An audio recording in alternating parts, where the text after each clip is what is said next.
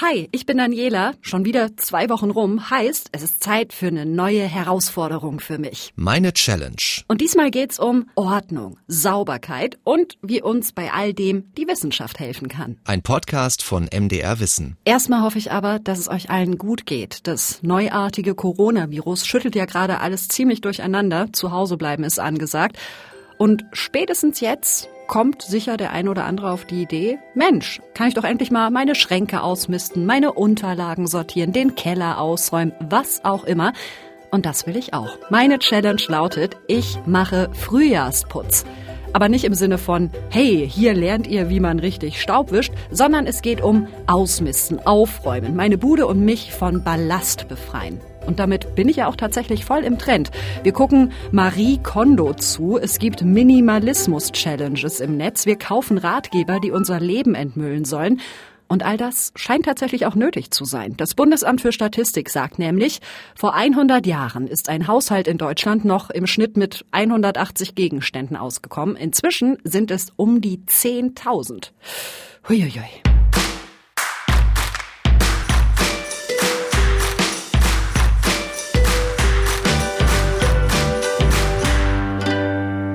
Problem an der ganzen Sache ist, ich gehöre tatsächlich zur Fraktion Chaoskind. Ich hasse Aufräumen, ich hasse Putzen.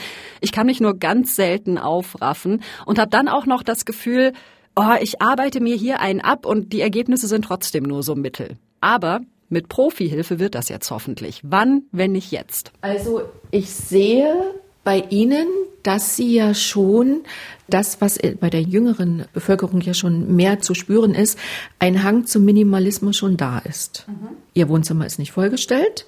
Okay, Sie machen jetzt so. Äh, also Sie finden es noch zu vollgestellt? Ja.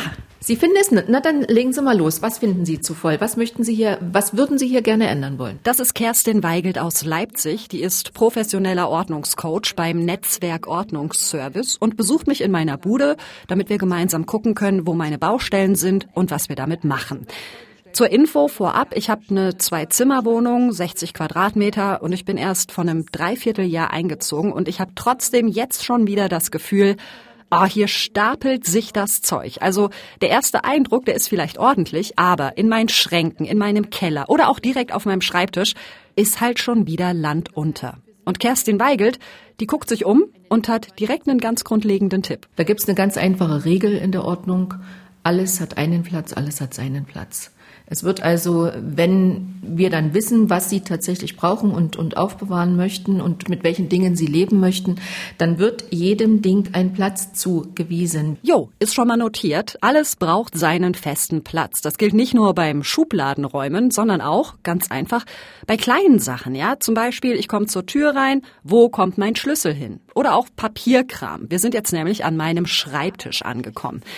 Ja, und der funktioniert bei mir ehrlicherweise nach dem Prinzip, einfach alles blind oben drauf schmeißen. Was oben liegt, habe ich zuletzt benutzt. Okay, okay. Also wir brauchen, was ich hier empfehle, ist erstmal eine Posteingangsschale damit wir hier wegkommen, dass das so auf dem Tisch rumliegt. Okay. Ne? Mhm. In diese Posteingangsschale kommt alles rein, was an Informationen auf Sie zukommt. Also eine Information ist nicht nur ein Brief, mhm. sondern eine Information ist auch, wenn Sie vielleicht gerade ein Telefonat haben, Sie machen sich eine Notiz, ne?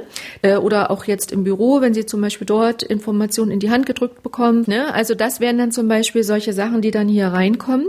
Und da empfehle ich einmal die Woche dann mal den Postkasten mal durchzuschauen, dann wie gesagt die Entscheidungen zu treffen. Ja. Das klingt ja schon mal nach einem guten Plan, um einfach so im Alltag von vornherein ein bisschen besser Ordnung zu halten, wenigstens an meinem Arbeitsplatz. Dann habe ich noch, ich weiß nicht, schauen Sie also auch in Schränke. Ich habe diese Kommode. Ja, bin ich da. Ja. ja, gerne aufmachen. So, das okay. ist nämlich, das ist jetzt quasi mein, ähm, also eine Schublade. Sie ist bis oben hin fast voll mit lauter Kram, mit äh, ja, ja. mit Spielzeug und da sind alte Fotos drin, alte Briefe, Erinnerungen. Konzerttickets und so weiter. Und das nimmt natürlich viel Platz weg. Aber ja. ich will mich auch nicht davon trennen. Ja, ja.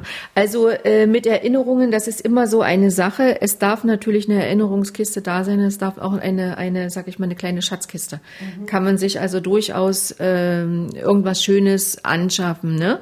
Da sollte man nur regelmäßig immer vielleicht mal reingucken, ne, ob eben, weil es wird, ich sag mal so, in den nächsten 30 Jahren wird sich dann also noch einiges an Schätzen ansammeln und das wird dann immer mehr und immer mehr, so dass man dann vielleicht wirklich so peu à peu, Schritt für Schritt sagt, okay, das ist jetzt etwas, etwas, was es doch gehen darf, ne? Mhm. Und da kann ich mich jetzt davon trennen.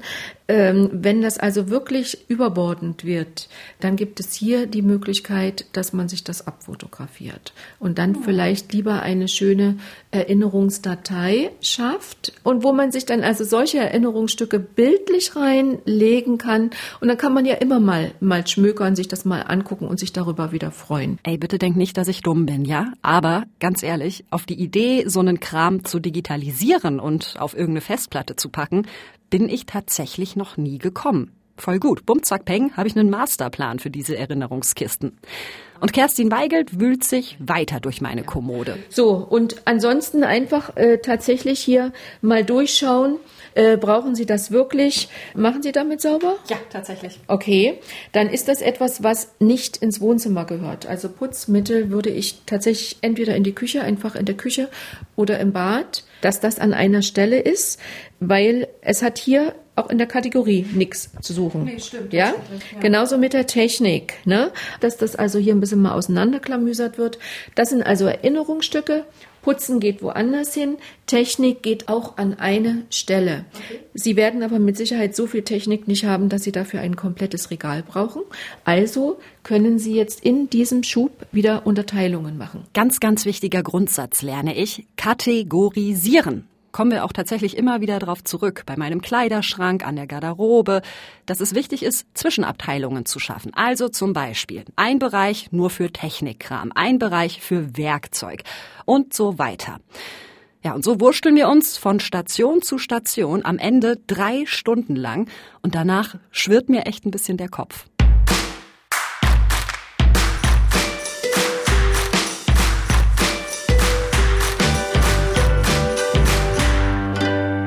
Nach dem Besuch von Kerstin Weigelt versuche ich, ihre Tipps direkt umzusetzen und ich bin hochmotiviert. Ich habe mir tatsächlich hier einen Schuhkartondeckel erstmal auf den Schreibtisch gelegt, so als äh, Eingangsbox. Da haben wir zum Beispiel äh, Post vom MDR, einen Brief von der Krankenkasse habe ich hier und was ist das? Okay, das sind Notizen, die ich später wahrscheinlich noch brauche.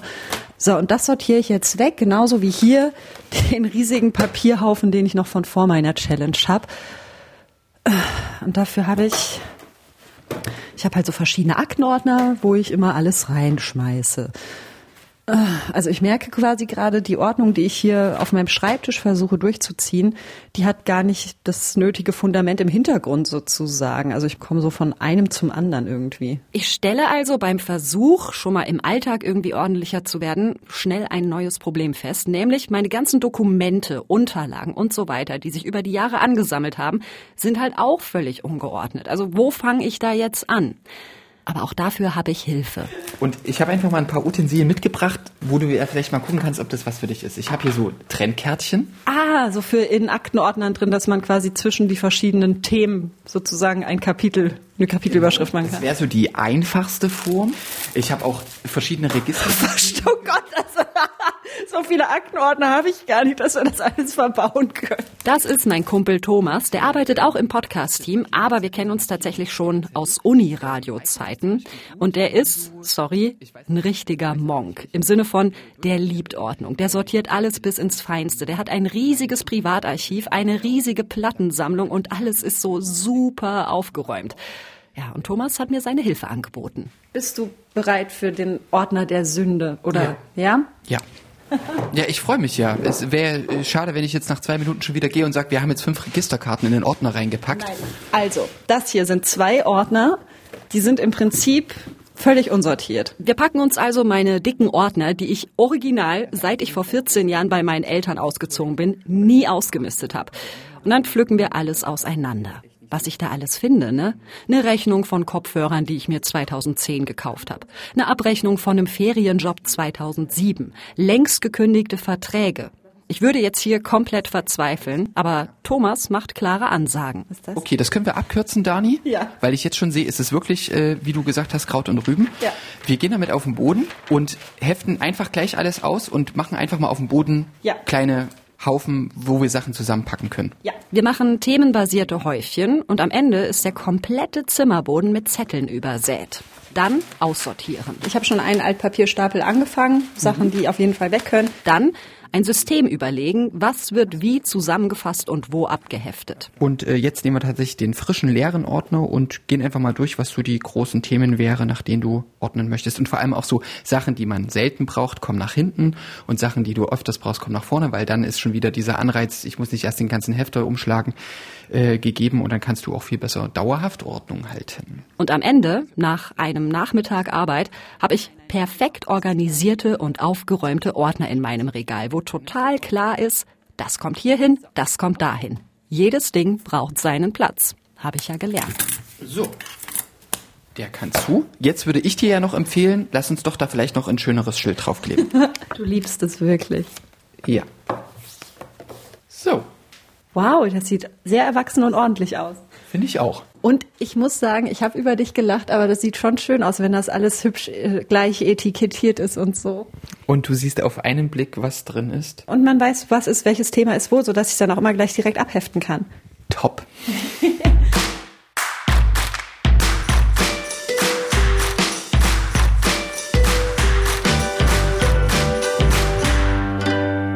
Dieses Aufräumtreffen war übrigens noch vor den Kontakteinschränkungen wegen Corona. Und ich weiß, jetzt gerade geht es nicht, sich Freundinnen oder Freunde als Hilfe einzuladen. Aber vielleicht für die Zeit danach mein Tipp, es macht so viel mehr Spaß, wenn man Gesellschaft dabei hat. Es hat sich überhaupt nicht wie eine lästige Pflichterfüllung angefühlt. Und ich hatte auch ein Gegenüber, ja, so zum laut Nachdenken von wegen, hm, brauche ich das jetzt noch oder kann das weg? Gleichzeitig frage ich mich aber auch, warum ist das eigentlich so? Warum ist Thomas offenbar ein Mensch geworden, der tiptop Ordnung hält und ich bin im Chaostrupp gelandet? Evolutionär gesehen haben wir schon so eine Präferenz bzw. Neigung eben zur Sauberkeit in uns verankert. Also äh, früher war es schon klar, dass die Vermeidung von Keimen eben dazu geführt hat, dass wir äh, überleben sozusagen, hat also auch die Weitergabe unserer Gene letztendlich gefördert, ne, dass wir eben nicht erkrankt sind. Und man muss auch tatsächlich sagen, Gene spielen tatsächlich eine Rolle. Das ist Annegret Wolf, Psychologin an der Martin-Luther-Universität in Halle. Beispielsweise so Sauberkeit und ähm, auch viel Putzen und Aufräumen hängt sehr stark mit einem Persönlichkeitsmerkmal zusammen, was wir als Gewissenhaftigkeit bezeichnen. Also so, ich nenne das immer die typischen deutschen Tugenden, pünktlich sein, ordentlich sein, aufräumen, ja. Und das sind so, also von, von der Erblichkeit her, also im Sinne, wie viel die Gene da reinspielen, sind das so 30 bis 50 Prozent tatsächlich. Aber das ist ja die gängige Frage, Nature versus Nurture, also Gene versus Erziehung. Auch tatsächlich so soziales Lernen, individuelles Lernen spielt eine Rolle. Okay, aber als Tochter meiner Eltern wundert's mich dann noch mehr, dass ich so unordentlich bin. Denn meine Mama ist zum Beispiel super reinlich und ordentlich. Ja, jo, sagt Annegret Wolf. Das könnte dann ganz klassisch die Rebellion gegen die Eltern sein, um mich abzugrenzen. Aber es steckt noch mehr drin. Der zweite Punkt ist aber vielleicht auch, wie sehr wurde man tatsächlich eingebunden letztendlich auch ins Aufräumen? Ähm, hat man das als für selbstverständlich erachtet, dass die Mama immer hinterhergeräumt hat und ähm, dabei vielleicht ja aber auch so ein bisschen mürrisch war, immer so einen leicht genervten Gesichtsausdruck hatte? Na, also das heißt, wir lernen dann auch, okay, ist das irgendwie eine angenehme Tätigkeit oder ist es vielleicht eine unangenehme Tätigkeit? Das, das beobachtet man letztendlich auch. Ah, es könnte hinhauen bei mir. Und ich lerne noch was von Annegret Wolf, was mich tatsächlich so ein bisschen aus den Schuhen haut, nämlich als ich sie frage, ob äußere Ordnung auch heißt, dass ich innerlich aufgeräumt bin, also menschlich, psychisch, was auch immer. Also die Studienlage spricht da schon dafür, dass in einem aufgeräumten Umfeld tatsächlich auch ein aufgeräumter Geist lebt und sogar aufgeräumter Körper, muss man sagen. Also es gibt mehrheitlich positive Effekte tatsächlich von, von Sauberkeit und einem aufgeräumten Arbeitsplatz beispielsweise. Mm, die Studien weisen ja darauf hin, dass äh, zum Beispiel regelmäßiges Aufräumen und Putzen die Gefahr von Herz-Kreislauf-Erkrankungen tatsächlich minimieren kann oder auch von Depressionen. Also äh, beispielsweise bei vor allem ja, Frauen tatsächlich, die in einem unaufgeräumten Haushalt leben, warum auch immer, weil sie vielleicht es nicht geschafft haben, keine Zeit hatten, die zeigen tatsächlich ein relativ hohes äh, Level an Cortisol, also ein Stresshormon, was tatsächlich vergleichbar ist mit einem Level, was man bei chronischer Übermüdung hat. Ja, und Genau, das ist das. Ach so, genau. Also weiterhin gibt es äh, auch Forschung dazu, was das vielleicht auch so mit unserer Persönlichkeit macht, so ein aufgeräumter Arbeitsplatz oder mit unseren Präferenzen für Nahrung. Äh, und hier äh, zeigt sich beispielsweise, dass uns so eine Ordnung auch irgendwie altruistischer macht. Das heißt großzügiger. Das wurde so in ein paar Experimenten gezeigt, dass Leute, die wirklich einen sauberen Arbeitsplatz haben, eine aufgeräumte Umgebung, in der sie sich befanden, dass die beispielsweise mehr gespendet haben, wenn sie dazu aufgefordert worden sind aber eben auch, dass äh, ja, wenn wir ein bisschen Chaos um uns herum haben, dass wir dann doch öfter mal zu Keksen und zu Süßen greifen. Na, also das ist so die Idee, wenn man mit seiner Umgebung im Reinen ist, wortwörtlich und auch mit sich selber im Reinen, dass man sich dann halt auch irgendwie ja um andere Aspekte dann eben und auch um seine Mitmenschen noch ein bisschen mehr kümmern kann. Ich habe da nie drüber nachgedacht, aber voll erwischt. Es geht nicht nur um ordentlich sein oder nicht. Es steckt mehr dahinter. Ich nenne es mal so ein größeres sein Leben im Griff haben Ding. Und ich beobachte an mir selbst, dass es auch andersrum gilt. Wenn es mir gut geht, dann ist auch meine Wohnung sauberer und ordentlicher, weil ich motiviert bin, weil ich mir die Zeit nehme und weil ich es mir wert bin. Und wenn es mir schlecht geht, wenn ich frustriert bin oder gestresst, dann verfällt auch meine Bude. Und dadurch setzt dann bei mir so ein Ach komm, jetzt ist auch scheißegal Ding ein und ich hau mir eine Pizza auf den Bauch und verschmelze mit meinem Sofa. So sehr das nervt, so schön ist es, dass ich damit ja anscheinend nicht ganz allein bin. Und auch mein Wunsch, jetzt mal so richtig Ordnung zu machen, also ernsthaft, so richtig, richtig, den teilen ja ganz viele. Die Gunst der Stunde nutzen jetzt mal. ja. Äh, ja, also ich glaube, es ist schon ein gewisses, ich will nicht so sagen Problem, aber es ist so eine, so eine Rückwärtsbewegung auf Grundlage unserer Wohlstandsgesellschaft tatsächlich. Also wenn wir so in die Psychologie gucken, haben wir so eine typische Theorie von der Bedürfnispyramide. Und in der untersten Stufe, da gibt es so die Bedürfnisse nach Nahrung und eben auch nach dem Dach über dem Kopf und nach Kleidung. Und dazu gehört eben durchaus auch äh, ja materielle Dinge eben einfach zu haben. Und die haben wir jetzt eigentlich in der Regel im Überfluss. Die meisten von uns jedenfalls. Ne? Und die nächste Stufe wäre dann sowas wie mh, mm, Autonomie eben wieder zu haben und ähm, ja auch soziale Beziehungen natürlich und wieder Erlebnisse, Erfahrungen für sich zu haben, um sich so ein bisschen selbstständig zu machen. Und da ist es so, dass die Forschung zeigt, dass der Materialismus, also so dieses Hängen an Sachen, dass es tatsächlich eher kontraproduktiv ist. Und viele Leute so das Gefühl haben, wir nennen das so ein bisschen Stuffocation. Also das heißt wirklich ersticken am eigenen Zeug, also dass man auch gar nicht mehr weiß, wo sich was befindet. Also wir haben das Bedürfnis, uns von dieser Erstickung zu befreien, zugunsten immaterieller Dinge. Zeit, Freunde, Freiheit, schöne Erlebnisse und so weiter. Das klingt ja einleuchtend. Und dieser Trend Prozent, der wird auch voll bedient. Und natürlich macht es uns das 21. Jahrhundert auch relativ leicht, so minimalistisch und nachhaltig zu leben, weil wir Dinge einfach teilen können und leihen können. Und das stärkt natürlich auch in gewisser Art und Weise so das Gemeinschaftsgefühl und führt dazu, dass wir hm, vielleicht auch ein bisschen bewusster konsumieren. Und klar, auch die sozialen Medien spielen hier eine ganz wichtige Rolle. Also ich meine, die Aufräum-Queen schlechthin, Marie Kondo, äh, hat natürlich auch ihre Tipps und Tricks erstmal so über Facebook und ähm, generell soziale Netzwerke verbreitet. Erst dann kamen die Bücher und die Netflix-Serie. Aber das spricht schon unseren Herdeninstinkt an in uns Menschen. Ne? Also, dass wir eben sehen, wie andere irgendwie Organisationsporno betreiben und ihre Schubladen aufräumen und ganz penibel organisieren, was es da für Möglichkeiten gibt. Oder dass man eben ausmistet und das auch ein bisschen so als Challenge, als Wettbewerb wahrnimmt. Challenge ist ein sehr gutes Stichwort. Meine Challenge ist ja, ich mache Frühjahrsputzen. Und ich merke, so Kleinscheiß wie Schreibtisch oder Aktenordner, ja, das geht. Und das Ergebnis, das macht mich tatsächlich auch mega froh. Hier, das war kurz nach der großen Sortieraktion mit meinem Kumpel Thomas. Ich arbeite heute von zu Hause aus und laufe seit einer Stunde in meiner ganzen Wohnung rum und sammle alle möglichen losen Zettel ein, die ich noch irgendwo habe. Hier in der Schublade fliegt noch so einzelnes Zeug rum. Und seit einer Stunde sammle ich das alles ein und hefte es mit einer krankhaften Begeisterung in meine prima sortierten Aktenordner ab. und es macht Spaß. Gott, sowas habe ich noch nie gehabt. Keine Ahnung, was hier gerade passiert.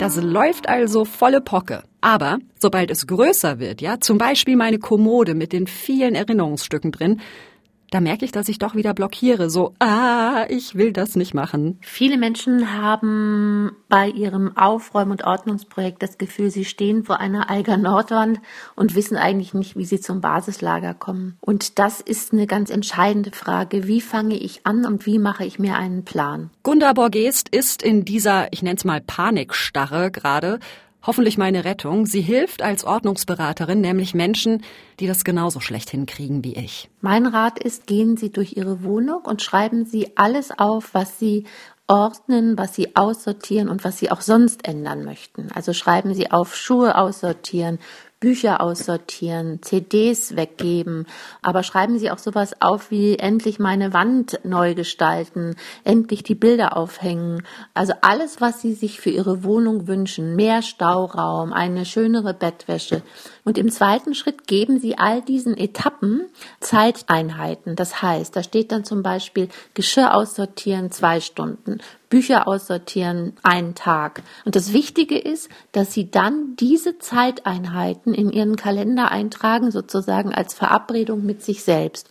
Und nur wenn Sie Ihre To-Do-Liste verankern in Ihrem Kalender und das über einen längeren Zeitraum machen, dann kann Ihr Projekt tatsächlich erfolgreich sein. Nehmen Sie sich nicht zu viel auf einmal vor, gehen Sie die Etappen, also wenn Sie im Bild bleiben wollen, mit dem Bergsteigen, gehen Sie die Etappen langsam und kontinuierlich, trainieren Sie Ihren Ordnungs- und Aussortiermuskel und Sie werden sehen, in der Kontinuität ersparen Sie sich Frustration, also dieses Gefühl von, das klappt ja sowieso nicht, ich bin ja wieder nicht fertig geworden und ganz zum Schluss denken Sie bei jeder Etappe daran, dass Sie das, was Sie aussortiert haben, auch sofort wegbringen.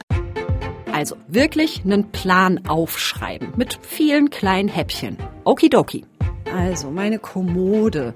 Drei sehr große Schubladen, wo lauter. Dann als nächstes Bücherregal viele Bücher, die irgendwie dann hier meine Sitzecke. Ich möchte auf lange Sicht und eine Stehlampe, damit ich abends auf dem Sofa lesen kann. Aber das ja und dann habe ich hier mein CD-Regal. Na, und hier kommen wir jetzt an einen mega schwierigen Punkt. Diese CD-Sammlung vereint nämlich ganz viel, was Ausmisten problematisch machen kann. Hat Geld gekostet, könnte ich ja noch mal gebrauchen, liegt mir am Herzen und es hängt auch ein Traum dran, den ich mal hatte, ja? Nämlich, ich wollte immer so ein Mensch sein mit einer mega fetten Musiksammlung und ganz viel Ahnung von guter Musik, ja? Also so eine, die an ihr Plattenregal geht und Sachen sagt wie ah, hier, das ist äh, eine ganz seltene Japan-Fehlpressung aus den 70ern, kriegst du heute nirgendwo mehr. Ah, und hier, oh, hier habe ich eine B-Seite, da ist ein Song drauf, der ist heute nirgends zu finden. Das ist wirklich was für Kenner, ne? wenn Sie Ihre CDs nicht mehr hören, Ihre CD-Sammlung nicht mehr brauchen und wenn Ihre CD-Sammlung Sie sogar nervt, dann würde ich sagen, ist der Moment der Loslösung gekommen.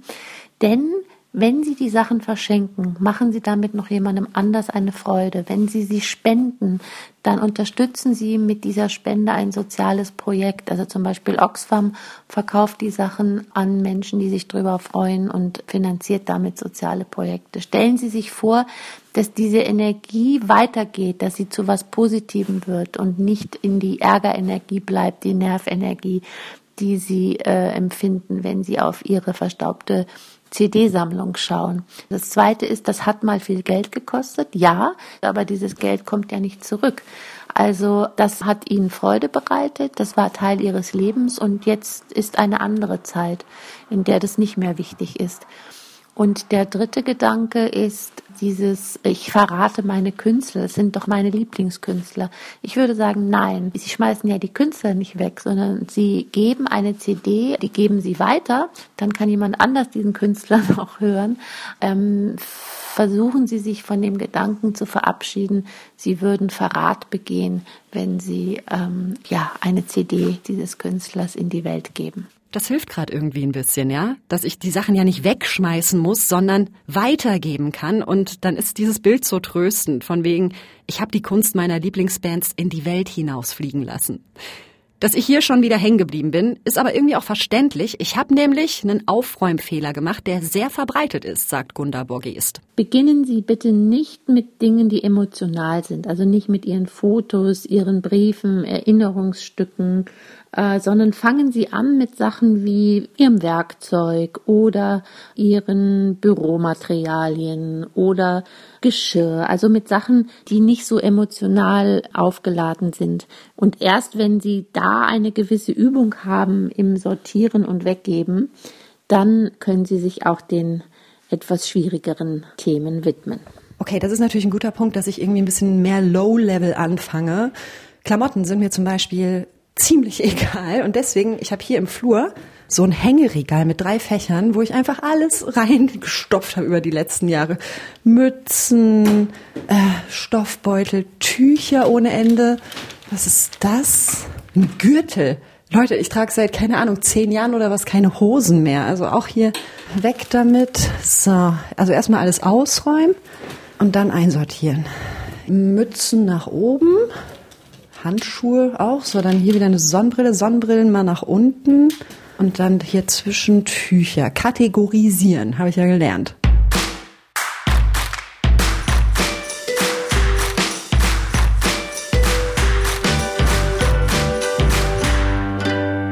Gunda Borgest hat auch ein Buch geschrieben zum Thema Ordnung. Es heißt Ordnung nebenbei und da unterscheidet sie verschiedene Chaostypen. Bin ich jemand, der hortet? Gehöre ich zu den Menschen, die sehr viel kaufen? Warum tue ich das? Also sie zählt mir die so auf, also der Horter zum Beispiel, der alles mitnimmt und alles sammelt.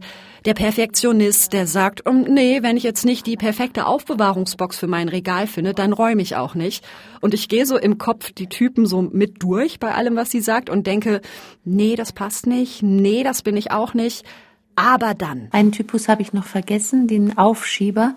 Das kennen wir alle. Wir prokrastinieren dann, wenn wir vor einer Aufgabe stehen, die wir als unangenehm empfinden. Bäm. Das bin so krass ich. Aufschieben ist ein ganz, ganz großes Problem von mir in so gut wie allen Lebensbereichen. Da ist es wichtig zu gucken, ähm, wieso schiebe ich das so lange vor mir her, wo es doch mich so quält und dann tatsächlich sich die ersten kleinen Etappen vorzunehmen, weil Aufschieben hat immer auch mit dem Gefühl zu tun, puh, ähm, das ist mir jetzt einfach alles zu viel. Aber wenn Sie in kleinen Schritten anfangen, kann es tatsächlich eine Möglichkeit sein, den Aufschieber in sich selbst auch ein Stück weit auszutricksen. Voll gut, dass sie gleich den passenden Tipp für Aufschieber wie mich mitliefert, nämlich kleine Schritte.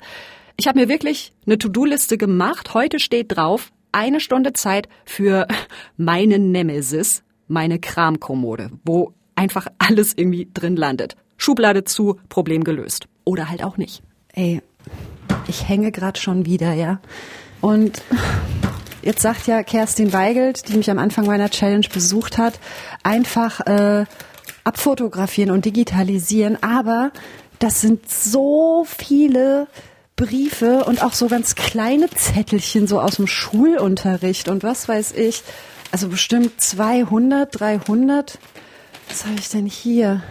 oh Gott, aber wirklich auch so Briefe so aus der Hölle der Pubertät. Gestern in der Schule hat er mich wieder nicht beachtet. Er hat einfach so getan, als würde er mich nicht sehen. Ich glaube nicht, dass der was von mir will. Der hat doch nur mit mir rumgemacht, weil er ficken wollte. oh Mann. Das ist, ich kann das nicht alles abfotografieren und ich werde einen Teufel tun und das wegschmeißen. Oder bin ich irgendwie einfach zu weich? Das Gute ist, und das haben bisher alle Coaches, alle Expertinnen zu mir gesagt, Ordnung ist was super Individuelles. Und es geht nicht darum, dass ich mich hier jetzt in ein Korsett reinzwänge, sondern es muss am Ende zu mir passen. Also mein Schreibtisch um mich herum sieht jetzt auch sagen wir mal, naja, er ist schon etwas unaufgeräumt, aber es zählt auch nicht, was die anderen in diesem Moment sagen, sondern ob es für mich einer räumlichen Logik, einem inneren Zusammenhang gehorcht. Das heißt, wenn ich meine Struktur reingebe, ist es aufgeräumt, egal was die anderen sagen. Das ist Henning Beck, Neurowissenschaftler, Biochemiker und Science Slammer aus Frankfurt. Und der erklärt mir, dass unsere Gehirne im Prinzip mehrdimensionale Landkarten anlegen. So da ist dieser Punkt, da ist diese Information, die ist so und so mit anderen Punkten verbunden. Egal, ob wir einen Raum organisieren oder ob wir einen Text lesen oder Beziehungen zwischen Menschen einordnen oder was auch immer, so funktioniert das dann. Natürlich gibt es Obergrenzen, also wenn ich selber nichts mehr finde oder wenn ich mich selber nicht mehr orientieren kann, wird schlecht. Aber das Grundprinzip, dass jeder Mensch eine Ordnung in seiner Umgebung herzustellen versucht, ist bei allen ausgeprägt. Nun sind halt Gehirne unterschiedlich, deswegen sehen auch die Umgebungen, in denen wir leben, unterschiedlich aus. Albert Einstein hat einmal gesagt, wenn ein total chaotischer Schreibtisch nur aussagt, dass jemand nur Chaos im Kopf hat, was sagt dann ein komplett leerer und aufgeräumter Schreibtisch über jemanden aus? Also ich denke, es kommt immer ein bisschen auf eine Balance an. Wir wissen, wir denken dann am besten, wenn wir so eine Balance zwischen Zerstreuung und Ablenkung und Fokussierung haben. Hm. Aber wenn ich jetzt diese Briefchen hier wegschmeiße, verblasst dann der Landkartenpunkt in meinem Gehirn und geht verloren, weil halt das Ding, der Gegenstand in der Realität nicht mehr da ist? Genau. Wenn dieses Objekt nicht mehr da ist, wenn der Raum nicht mehr da ist, werden die Zellen was anderes tun und dann eben neue Marker oder neue Objekte sich suchen, die sie verankern können. Und deswegen dämmert das so im Laufe der Zeit in ihrem Gehirn weg, weil die Zellen ihre Verbindungen neu anpassen und irgendwann nach vielen Jahren, wenn dieses eine Objekt weg ist, dann werden die Zellen was anderes tun, dann ist es weg. Oh Gott, das klingt so furchtbar traurig, aber gut, es muss wahrscheinlich sein.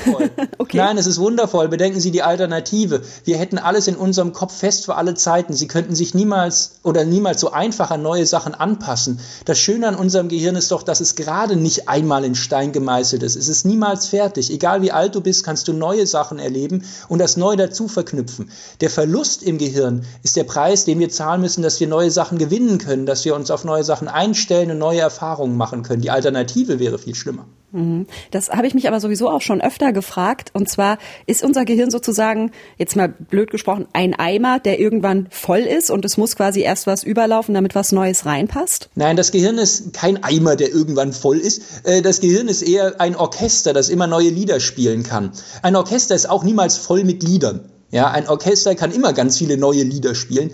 Ähm, so ist auch ein Gehirn niemals voll mit Gedanken. Es kann immer neue Gedanken entwickeln, weil Gedanken die Art und Weise sind, wie Nervenzellen zusammenspielen, wie Musiker in einem Orchester. Also zu fragen, wie viele Gedanken können wir uns merken, wie groß kann unser Gedächtnis werden, ist in etwa so sinnvoll wie die Frage, wie viele Lieder kann ein Orchester spielen. Ein Orchester mit 80 Milliarden Mitspielern.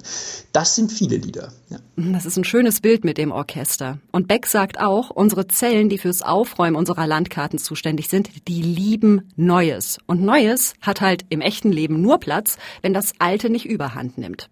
Und ich, ich finde es gerade einfach nur mega cool, wie viel Neurowissenschaft mit Aufräumen zu tun hat.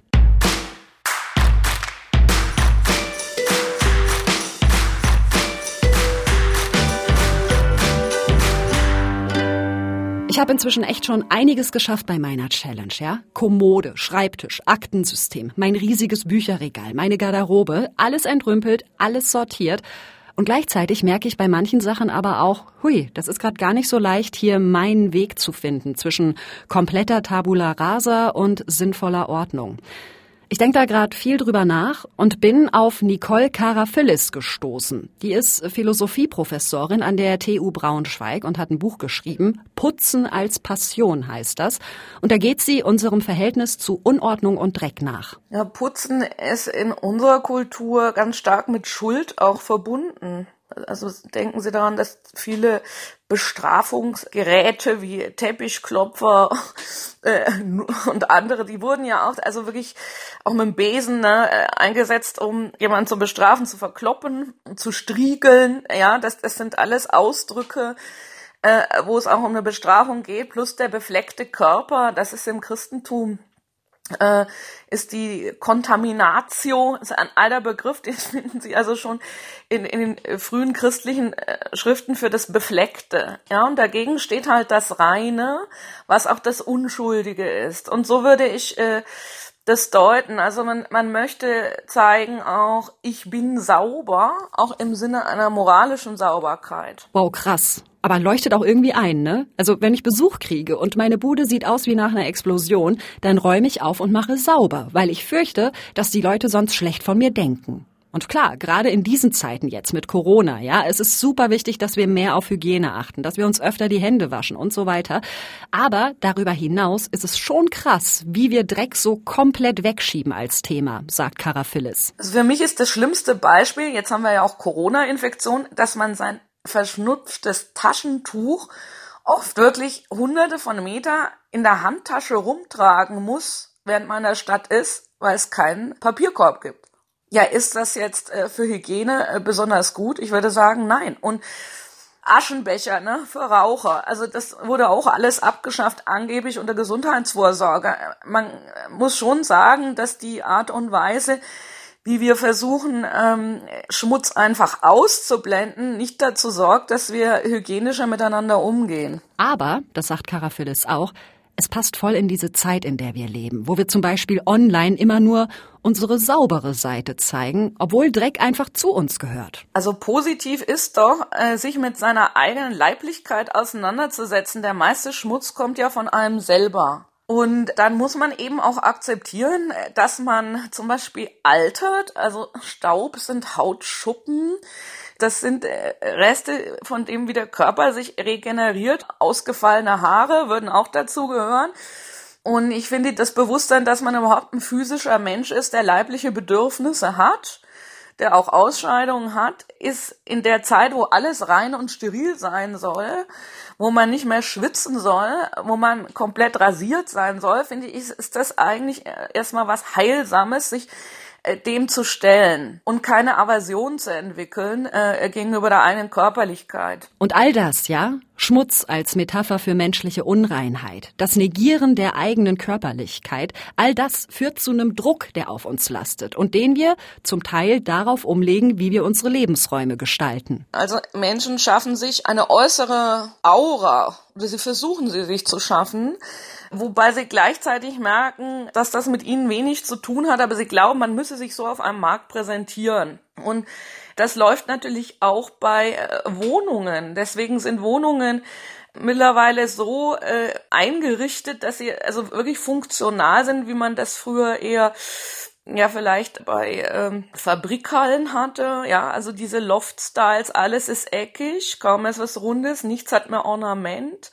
Ist natürlich viel schwieriger zu putzen, ne? da setzt sich Staub fest, aber man zeigt damit auch, ich bin clean und ich bin effizient. Ob das schön ist, ob das gemütlich ist, das ist nochmal eine ganz andere Frage. Ich muss hier mal was ganz Grundlegendes zugeben. Ich bin selten gut darin, mich komplett frei zu machen von vermeintlichen Ansprüchen oder Erwartungen von außen und mich einfach hinzustellen und zu sagen, das ist mein Style, so mache ich das, mir egal, was die anderen denken.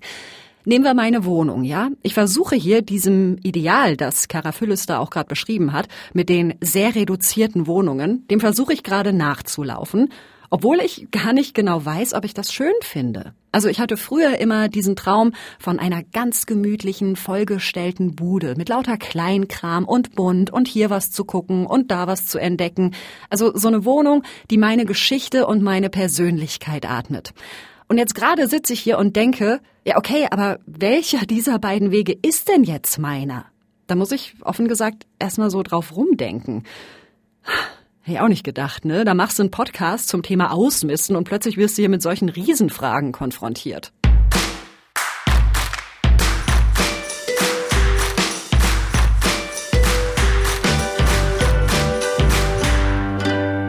Was ich aber definitiv mitnehme, ist Ordnung, wenigstens ein bisschen, ist ganz geil. Und ich muss mich jetzt natürlich die nächsten Wochen am Riemen reißen, damit ich diese Ordnung aufrechterhalte, die ich mir jetzt geschaffen habe in den zwei Wochen, ja? Also, das Ablagesystem auf dem Schreibtisch, meine Aktenordner, meine Schubladen und, und, und. Annegret Wolf, die Psychologin aus Halle, sagt, hm, so vier Wochen, dann haben sich solche Routinen so weit eingespielt, dass sie verlässlich sind. Ich habe aber auch gemerkt für mich, es ist was Persönliches und es gibt Tipps von Coaches, die sind nix für mich. Also so Sachen wie meine Unterhosen falten und in der Schublade sortieren oder an der Garderobe zueinander passende Kleiderbügel nur benutzen, damit alles auf einer Höhe hängt oder Geschirr, das zueinander passt. Sowas ist für andere vielleicht wichtig. Mein Leben macht es nicht besser, kann ich darauf verzichten. Aber ich merke, wenn ich Ordnung halte, da wo es mir wichtig ist und wo es auch meinen Alltag erleichtert, da geht's mir besser. So, hey Dani, guck dir das mal an, Leben voll im Griff. Und das ist richtig, richtig schön. Es ist wie so lauter kleine, schöne Glückskreisläufe. Das war die Frühjahrsputzfolge von MDR Wissen Meine Challenge. Geholfen haben mir dabei Thomas Jehn und Carsten Möbius. Die nächste Folge gibt's wie immer in zwei Wochen. Bis dahin sind wir für euch per E-Mail erreichbar, challenge.mdr.de. Falls ihr Fragen habt, Lob, Kritik oder eure Idee für meine nächste Challenge mit uns teilen wollt. Und die nächste Folge gibt's dann überall da, wo ihr eure Podcasts hört, in der ARD Audiothek, auf challenge.mdr.de, Spotify und so weiter. Ich freue mich drauf. Tschüss. Das war Meine Challenge, ein Podcast von MDR Wissen.